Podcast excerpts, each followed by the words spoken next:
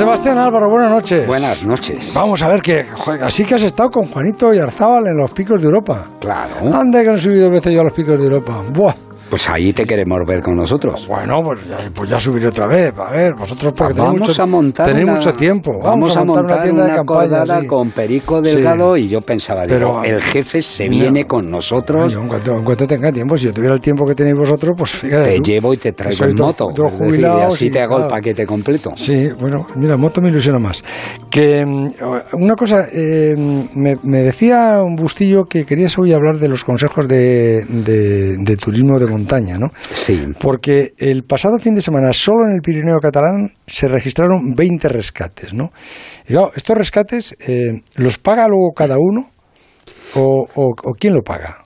Bueno, Porque, primero, ver, los, yo entiendo- primero los pagamos todos. Ya, ya, porque pero bueno, intervienen equipos Tú de puedes tener rescate por mala públicos, suerte, por lo que sea, y te- y ya.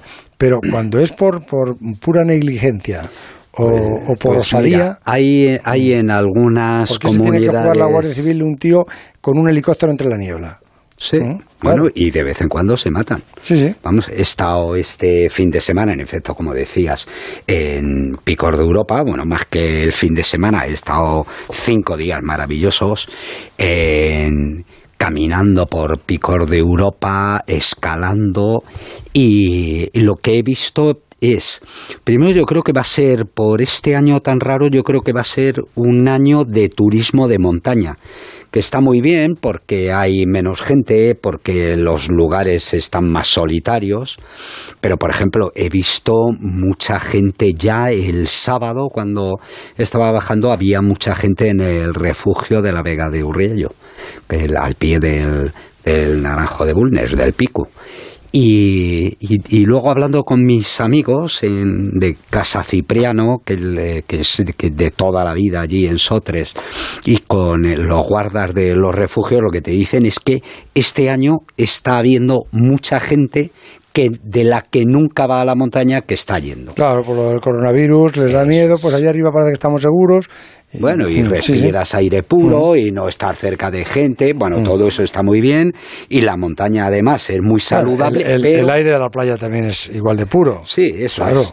Pero eh, hay algunas recomendaciones que a mí me gustaría hacer. La primera es, eh, sobre todo a la gente que no tiene experiencia, lo primero, déjate aconsejar, ve con alguien, con algún amigo que sepa, y si no, en la mayoría de los sitios, como en Picos de Europa, tienes magníficos guías que por muy poco dinero te van a encarrilar, van a ir contigo, te van a, a- a decir, dependiendo de la forma física y tu preparación, qué excursión puedes hacer, qué caminata o qué escalada incluso eh, llevas, ¿no?